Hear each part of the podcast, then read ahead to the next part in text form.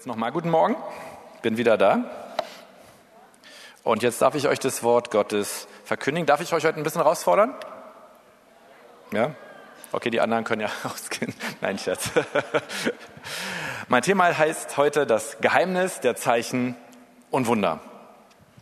Oder Untertitel, lass es uns einfach machen.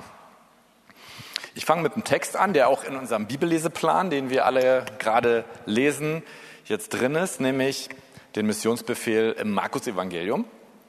Und man kann den so lesen und sagen, schön, aber ich will ihn nochmal vorlesen und wir wollen, wir wollen ihn mal genau lesen. Markus 16, die Verse 15 bis 18. Jeder kann jetzt seine Bibel-App aufmachen oder ja, wer, wer, wer hat eine Bibel-App dabei? Ja? Super. Wer hat eine echte Bibel noch dabei, so eine analoge? Cool.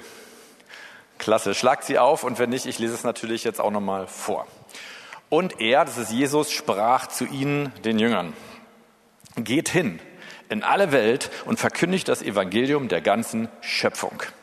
Wer glaubt und getauft wird, der wird gerettet werden. Wer aber nicht glaubt, der wird verdammt werden. Diese Zeichen aber werden die begleiten, die gläubig geworden sind. In meinem Namen werden sie reich werden, Sie werden ganz viel Erfolg haben. Sie werden cool sein, hip. Nein, was jetzt kommt, was jetzt gleich da steht, das ist beachtlich. Denn das erste Zeichen, was Jesus nennt, ist, in meinem Namen werden sie Dämonen austreiben. Das ist das allererste Zeichen, was Jesus nennt. Das ist verrückt. Wir, wir haben hier einen Text der Bibel, den Jesus selber spricht. Lass, lass es neu auf uns wirken. Sie werden Platz zwei, sie werden in neun Sprachen reden. Platz drei, wir werden Schlangen aufheben. Und Platz vier, wenn wir etwas Tödliches trinken, wird es uns nicht schaden. Platz fünf, Kranken werden wir die Hände auflegen und sie werden sich wohlbefinden. Du als Nachfolger Jesu, als Lernender bei Jesus sollst alle diese Zeichen und Wunder in deiner Nachfolge sehen. Amen. Ich auch. Und wer will diese Zeichen alle sehen? Darf ich mal fragen? Super. Und allen anderen sage ich, Jesus ist für dich am Kreuz gestorben, er ist auferstanden und da reden wir gleich nochmal mehr drüber. Wir haben einen ganz schön coolen Jesus. Aber ich fange mal bei Platz 1 an. Wer hat schon mal eine Dämonenaustreibung gesehen tatsächlich? Da gehen schon nur noch wenige Hände hoch. Das ist Platz 1. Was stimmt mit unserem Evangelium nicht? Oder der Art und Weise, wie wir unser Christsein leben.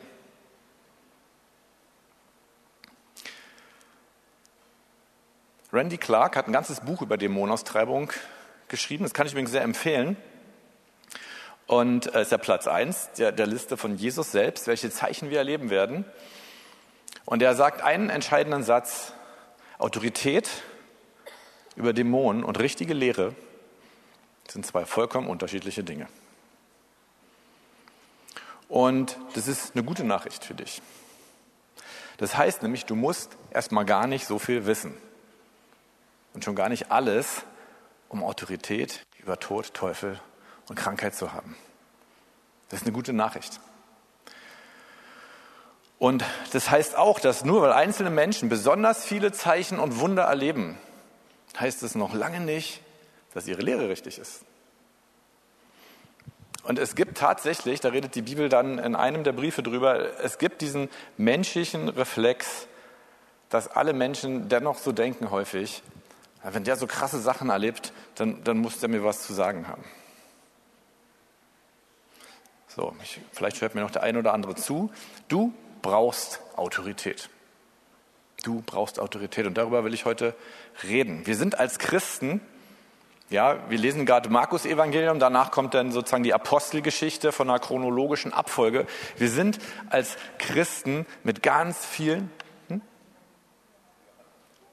ich meine nicht im Bibelleseplan, sondern in der zeitlichen Abfolge der Geschehnisse der Weltgeschichte. Aber Dankeschön, dass ihr dabei seid, finde ich sehr gut.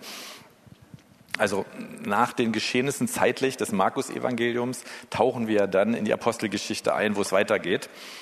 Und wir lesen, spätestens beim Markus-Evangelium, wer, wer es liest, es ist ja kein einziger Abschnitt da, wo nicht ein Wunder passiert.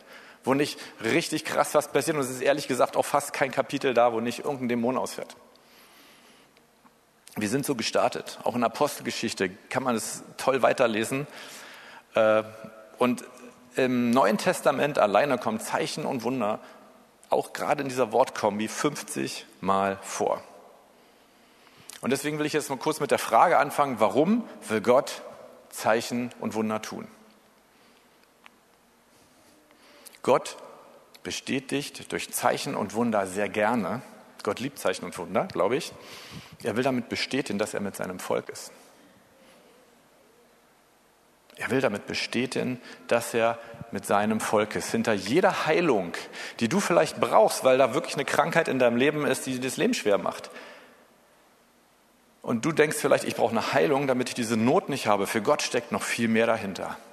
Gott möchte mit dieser Heilung zeigen, dass er mit seinem Volk ist, dass er mit uns ist. Das will er nicht nur für dich zeigen, das will er für alle zeigen. Gott ist mit uns. Er ist Immanuel. Und deswegen wollte Jesus auch wahrscheinlich keine Wunder tun, wenn, wenn, wenn die Schriftgelehrten ihn immer gesagt haben, hey, zeig doch, mach doch mal ein Zeichen, damit wir wissen, dass deine Lehre stimmt. Und das hat Jesus nie gemacht. Jesus wollte nie durch ein Wunder irgendetwas beweisen, sondern Gott wollte durch jedes Wunder zeigen, dass er mit seinem Volk ist. Aber genau das ist in der Kirchengeschichte, jetzt gehen wir noch weiter vor, das ist passiert. Die römisch-katholische Kirche hat alle Zeichen und Wunder, die Gott noch tat, als eine Bestätigung ihrer Lehre proklamiert.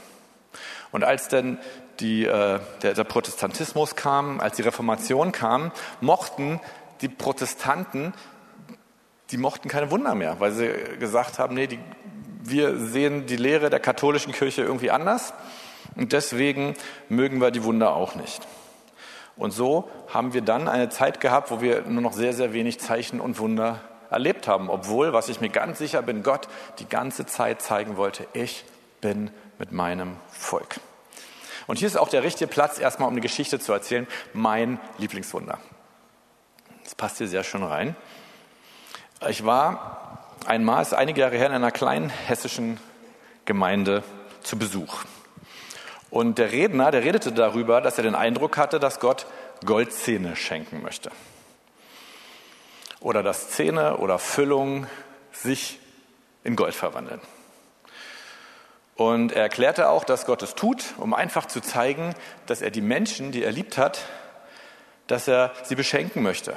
Und dass man auch seiner Frau zum Geburtstag nicht einen Küchenmixer schenkt, sondern ein Parfum, etwas, womit man ihr einfach zeigt, ich habe dich lieb.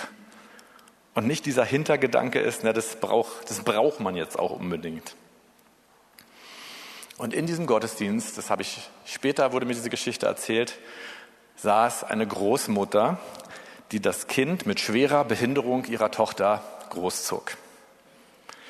Und während der Prediger da so redete, wurde sie sauer, weil sie sagte, ich habe ein Kind mit einer sehr schweren Behinderung und jetzt wird hier über Goldzähne geredet.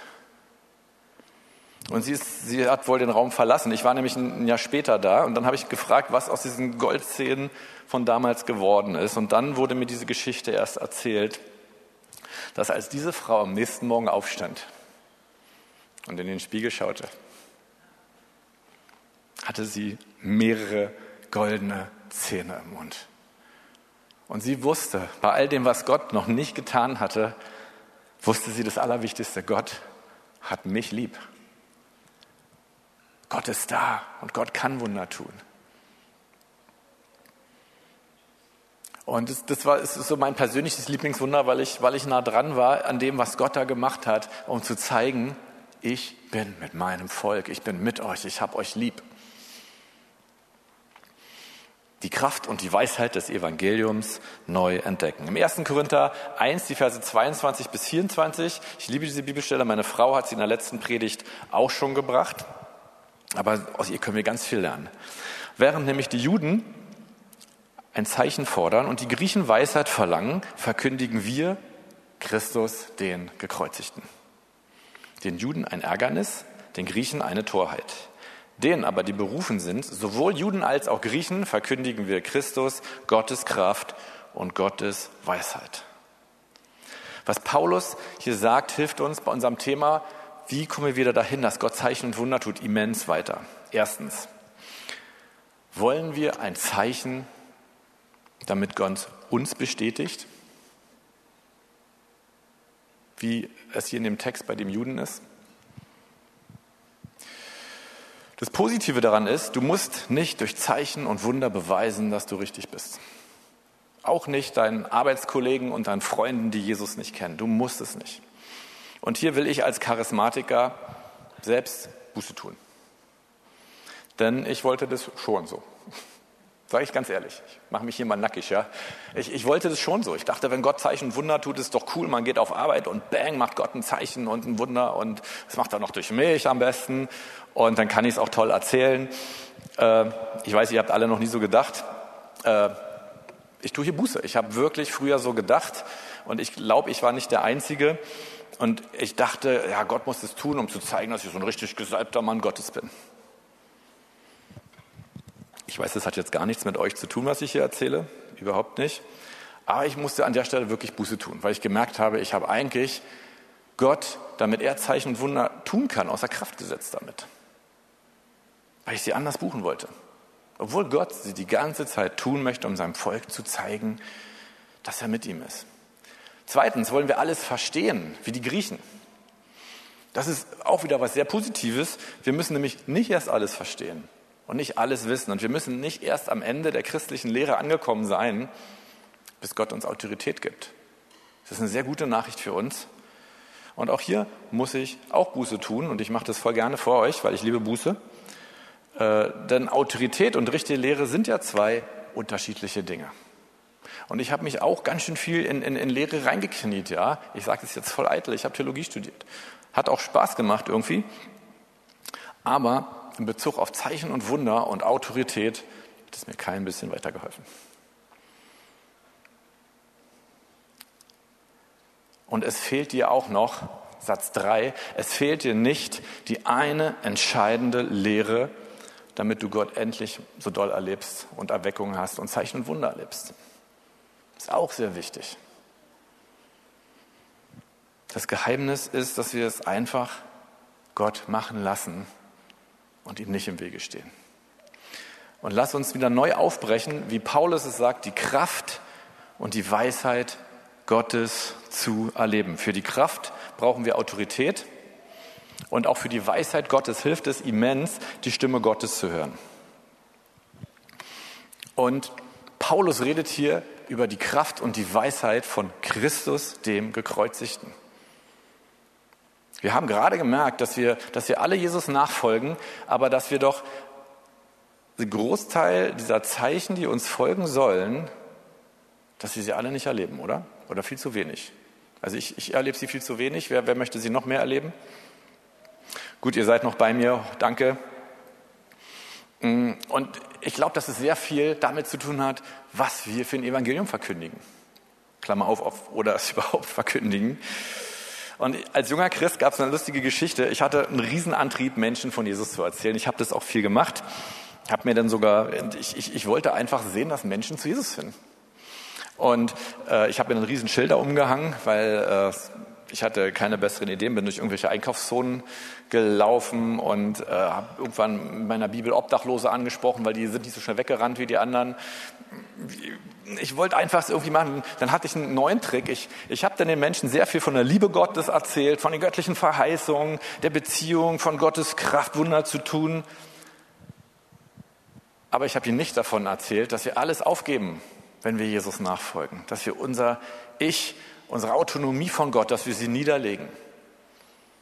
Dass es einen Preis kostet, dass wir unser Leben aufgeben und sein Leben, was er am Kreuz gegeben hat, in uns aufnehmen. Weil ich dachte, der Teil ist nicht so cool, wenn ich möchte, dass Leute schnell zu Jesus finden. Und irgendwann sprach mich auch jemand drauf an und ich musste auch hier echt Buße tun. Äh, und ich habe auch einen riesen Schreck bekommen, weil ich auch an der Stelle gemerkt habe, die Kraft des Evangeliums erlebe ich nur, wenn ich auch von dem Preis bezahle, den Jesus bezahlt hat am Kreuz, nämlich dass Jesus als der Sohn Gottes herabgekommen ist auf die Erde, dass er alles selber alles hingelegt hat. Er hat alles aufgegeben, um für sein Volk, für die, die er lieb hat, die Juden zuerst und alle Nationen, zu sterben, damit wir durch seinen Tod, damit die Strafe für unsere Fehler, für unsere Autonomie von Gott bezahlt ist und damit wir wieder zu ihm zurückkommen dürfen durch seine Gnade und wieder Gemeinschaft mit ihm haben dürfen. Und da liegt eine Kraft drin, wenn wir auch diesen Teil verkündigen, dass wenn du Jesus nachfolgen willst, dass es bedeutet, dass du dein gesamtes autonomes Leben niederlegst und in seine Hände legst. Und die Leute, die wirklich am Ende mit ihrem Leben sind, die hören das gerne. Die hören das gerne. Die Leute, die sagen, ja, vielleicht packe ich noch so ein bisschen Jesus-Culture oben auf mein Leben rauf, die wollen das nicht so gerne hören. Aber das ist das Evangelium. Lass es uns neu verkündigen. Wir verkündigen Christus, Vers 23, den Gekreuzigten, den Juden ein Ärgernis, den Griechen eine Torheit. Für Paulus ist es entscheidend wichtig, Christus, den Gekreuzigten, zu erkennen. Jesus ist für unsere Sünde gekreuzigt worden. Und solange wir glauben, dass Sünde ein wichtiges Thema ist, vertrauen wir auch auf den Erlöser Jesus und den Retter Jesus. Und ich glaube, wenn wir auch mehr über Sünde und Gnade reden, nicht nur über Gnade, auch über Sünde und Gnade, dass wir auch wieder mehr Wunder erleben. Warum war das den Juden ein Ärgernis? Äh, mir hat ein lieber Freund hier aus Berlin von Juden für Jesus erklärt, ich, ich kann immer wahnsinnig viel da lernen, deswegen äh, mag, ich, mag ich Juden für Jesus einfach, dass, die, dass viele Juden weniger denken, äh, dass, dass sie in den Himmel kommen, wenn sie jetzt die ganze Tora halten und viel Gutes tun. Und das ganze Gesetz halten, was unheimlich schwer ist, und dass, wenn sie das schaffen, dass sie dann in den Himmel kommen. So denken die meisten Juden wohl nicht sondern wie denken sie? Sie denken, sie kommen sowieso in den Himmel, weil sie Gottes auserwähltes Volk sind. Und deswegen musste Jesus, wir lesen es in den Evangelien, auch viel über Sünde reden, damit denen, für die Jesus als erstes am Kreuz gestorben ist, erstmal klar ist, nein, es dich trennt etwas von Gott. Und uns trennt auch etwas von Gott, nämlich unsere Sünde. Und er ist dafür am Kreuz gestorben. Und deswegen lasst uns hier an die eigene christliche Nase fassen, dass wir aufpassen, dass wir nicht Lehren folgen, wo das mit der Sünde und dem Evangelium sehr einfach gemacht wird. Ich liebe Gnadenlehre, aber Sünde wird in deinem Leben auf dieser gefallenen Erde immer ein Thema sein. Und wenn du denkst, dass dieses Thema ein für alle Mal am Kreuz irgendwie beendet ist, Jesus hat den Preis dafür bezahlt, Sünde soll keine Kraft in deinem Leben mehr haben, aber sie wird da sein und sie wird immer wieder versuchen, nach dir zu greifen. Und wir haben sie immer wieder, können wir sie durch Jesus überwinden. Aber wenn wir so tun, als ob Sünde kein Thema mehr in unserem Leben ist, oder vielleicht Sünde beim Evangelium deswegen auch ganz rauslassen oder nur noch als Nebenaspekt nehmen, dann dürfen wir uns nicht wundern, dass wir keine Zeichen und Wunder mehr erleben. Und dass keine Dämonen mehr ausfahren. Du hast Autorität im Namen Jesus, unseres Erlösers, des Gekreuzigten. Und ich will dir das Geheimnis von Autorität, so wie ich es bisher gelernt habe, ich will es dir mitteilen, das ist nämlich sehr einfach. Deine Autorität ist im Namen Jesus. Es ist der Name des Gekreuzigten, es ist der Name des Retters. Es ist der Name des Heilers. Es ist der Name dessen, der über Tod und Teufel gesiegt hat. Jesus. Ich will euch ein, ein einfaches Beispiel dazu nennen aus meinem Leben. Da hatten wir noch einen Golf 4. Wie lange ist es jetzt her? Ich glaube, das ist so 20 Jahre her. Doch, ziemlich genau 21 Jahre sogar. 20, 19, 18.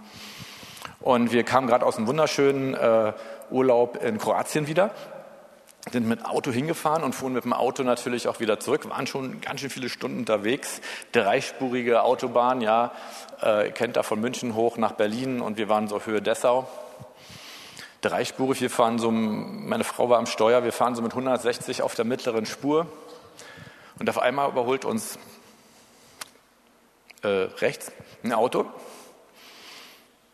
Und noch bevor es an uns vorbei ist, touchiert es uns und wir kommen fürchterlich, fürchterlich ins Drehen, ins Schleudern. Das Auto fängt sogar vorne an zu brennen, weil der Motor Matsche ist und es hörte nicht auf.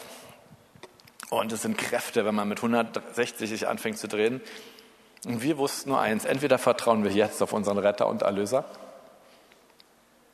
oder wir machen den Rest davon im Himmel. Und wir haben eine Sache gemacht. Wir haben geschrien, Jesus!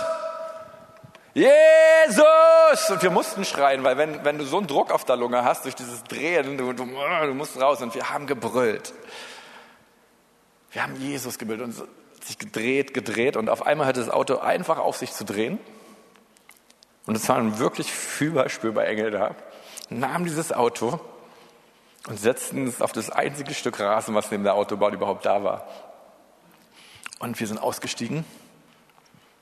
Das Auto hat wirklich vorne gebrannt. Es war vorne einen Meter kürzer, es war hinten einen Meter kürzer. Wir sind ausgestiegen und wir hatten nichts. Nicht mal ein Steuertrauma.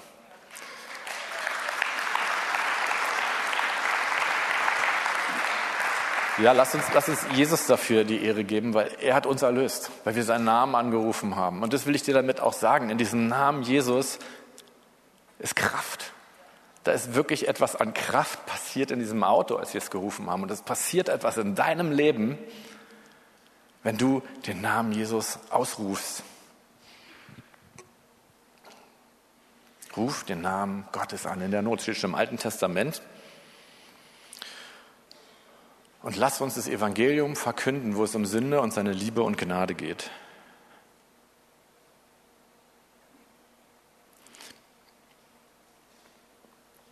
In Bezug darauf, wie ich Menschen zu Jesus führe, ist das Thema Autorität sehr wichtig. Wir werden es gleich hier sogar machen. Ich habe irgendwann gelernt, wenn ich Menschen kennenlerne, dass ich gar nicht zu schnell sofort von Jesus erzähle. Sondern dass ich erstmal für sie bete und dass ich Autorität nehme. Ich kann nicht über den Menschen Autorität nehmen, wir können keine Autorität über Menschen nehmen, aber wir können über Autorität nehmen über den Teufel, über den Tod, über Krankheit und über alle Dämonen. Und ich nehme erstmal Autorität und bete dafür, dass der Teufel nicht mehr lügen darf und ich bete dafür, dass Gottes Gnade, dass die Güte Gottes im Leben dieses Menschen offenbar wird, dass diese Menschen Gott erleben. Und dafür bete ich erstmal gerne eine Weile und dann freue ich mich regelrecht auf den Moment, wo ich Ihnen wieder von Gott erzählen darf. Das heißt nicht, dass ich immer eine höhere Trefferquote habe, aber ich habe verstanden, dass es auch damit, dafür, dass Menschen sich für Jesus entscheiden, es hat etwas mit unserer Autorität als Gemeinde zu tun. Es geht nicht um Argumente, sondern es geht darum, dass es einen Teufel gibt, der die Menschen davon abhält. Und es gibt einen Gott, der diese Menschen liebt und der seine Gemeinde braucht, damit wir diese Autorität nehmen damit sein Wille auf Erden kommt. Nun zu dir. Das Geheimnis der Zeichen und Wunder, lass es uns einfach machen. Wie passieren Zeichen und Wunder? Wir rufen den Retter an, er gibt uns Autorität. Wir tun es einfach. Wir folgen Jesus nach und wenn er redet, dann tun wir, was er sagt. Wir machen es einfach und Autorität und auch Wunder. Man kann es nicht verstehen. Ein Wunder ist ja eben etwas, was man nicht verstehen kann. Deswegen heißt es ja Wunder. Man glaubt sie und man tut Dinge, die man sonst nicht getan hätte. So, jetzt will ich fragen, wer, wer will immer noch Zeichen und Wunder sehen? Sind noch ein paar dabei? Super, ihr Lieben. Wir haben das Evangelium verkündigt. Vielleicht sind Leute hier, die das, das, das erste Mal gehört haben. Gott liebt dich so sehr und Gott hat die Kraft und Jesus hat die Autorität in deinem Leben, alles zu verändern. Da, wo du in Krankheit steckst, da, wo du in einem Problem steckst, da, wo der Teufel in deinem Leben geraubt und gestohlen hat. Jesus hat die Autorität. Und darüber müssen wir wieder reden, wenn Dämonenaustreibung die erste Sache ist, die Jesus als Zeichen nennt. Wir sind in dieser Gemeinde, wir sind sowas von angefahren worden von den Medien in dieser Stadt und in diesem Land mit dem Argument, wir würden an Dämonen glauben, was natürlich totaler Quatsch ist. Aber das Thema Dämonenaustreibung habe ich gemerkt, das ist so wie das Thema Taufe. Da explodiert was, wenn man drüber redet. Da passiert irgendwas, trennt sich im Unsichtbaren. Und es geht auch beim Thema Taufe, da haben sich der Zwingli und der Luther, das habe ich recht intensiv studiert, die haben sich die Köpfe eingehauen, wie, wie nun die richtige Tauftheologie sei. Sie haben kein bisschen mit einer einzigen Bibelstelle argumentiert. Irgendwas ist in diesen beiden Männern hochgegangen und keiner weiß was. Und es ist ehrlich gesagt beim Thema Dämonostreibung auch, wenn es in dir noch irgendwie zuckt, wenn du das Thema hast und denkst, darf man nicht mehr drüber reden, wir leben noch im 21. Jahrhundert. Jesus sagt, das ist Zeichen Nummer eins und das hat, hat mein Herz nochmal so gecrashed, weil ich gesagt habe, oh Mann, wie weit lebe ich am Evangelium dran? Und wisst ihr was, wir sind Gemeinde, wir haben Gottesdienst. Lass uns Autorität nehmen über diese Gemeinde, lass uns Autorität nehmen über diese Stadt. Und wenn sich irgendwo wieder was manifestiert, dann ist es halt so. Der Name Jesus ist stärker, die Kraft Gottes ist größer und es ist die Liebe Gottes, die bewirkt, dass Menschen frei werden. Ich bin schon fertig mit meiner Predigt. Ich will noch beten. Wer möchte, kann aufstehen. Müsst aber nicht. Wir sind in freien Land. Noch, nein, Scherz. Hm. Ja, der war schlecht, ich gebe zu. Äh, Jesus, wir danken dir, dass du den Teufel und den Tod und jede Krankheit am Kreuz besiegt hast. Das glauben wir. Das glauben wir. Und wir nehmen deswegen Autorität, auch in diesem Raum, und sagen das, dass alles, was sich dem Lichtglanz, dem Evangelium, der Gnade und der Güte Gottes und der Person Jesus entgegenstellen möchte, wir nehmen Autorität im Namen Jesus. Jede Passivität, jede Religiosität im Namen Jesus. Wir sagen, dies ist ein religionsfreier Raum. Wir sagen, dieser Raum ist, soll ein, ein, ein, ein krankheitsfreier Raum nehmen, sein. Wir sagen, jede Krankheit soll gehen im Namen Jesu Christi, des Gekreuzigten. Wir nehmen Autorität über alle Gedanken von Selbstmord, von Depression, von Tod. Wir nehmen Autorität im Namen Jesus.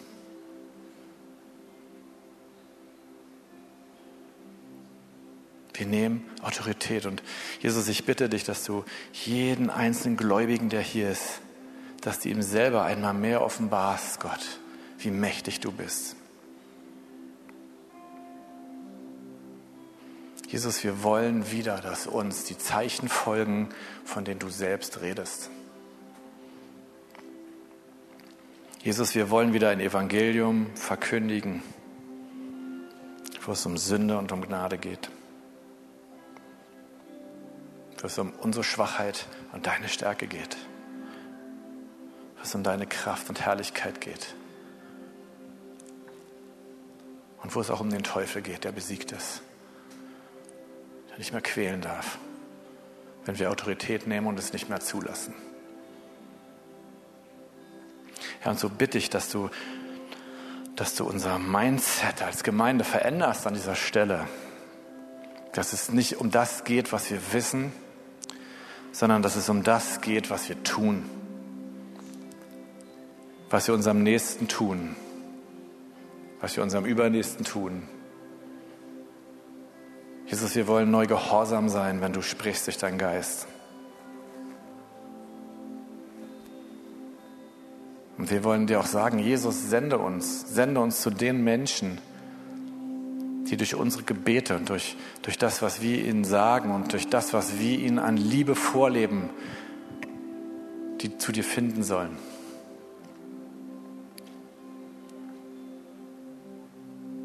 Danke, Jesus. Danke, dass du uns Autorität gegeben hast. Und wir ergreifen sie. Wir ergreifen den Namen Jesus.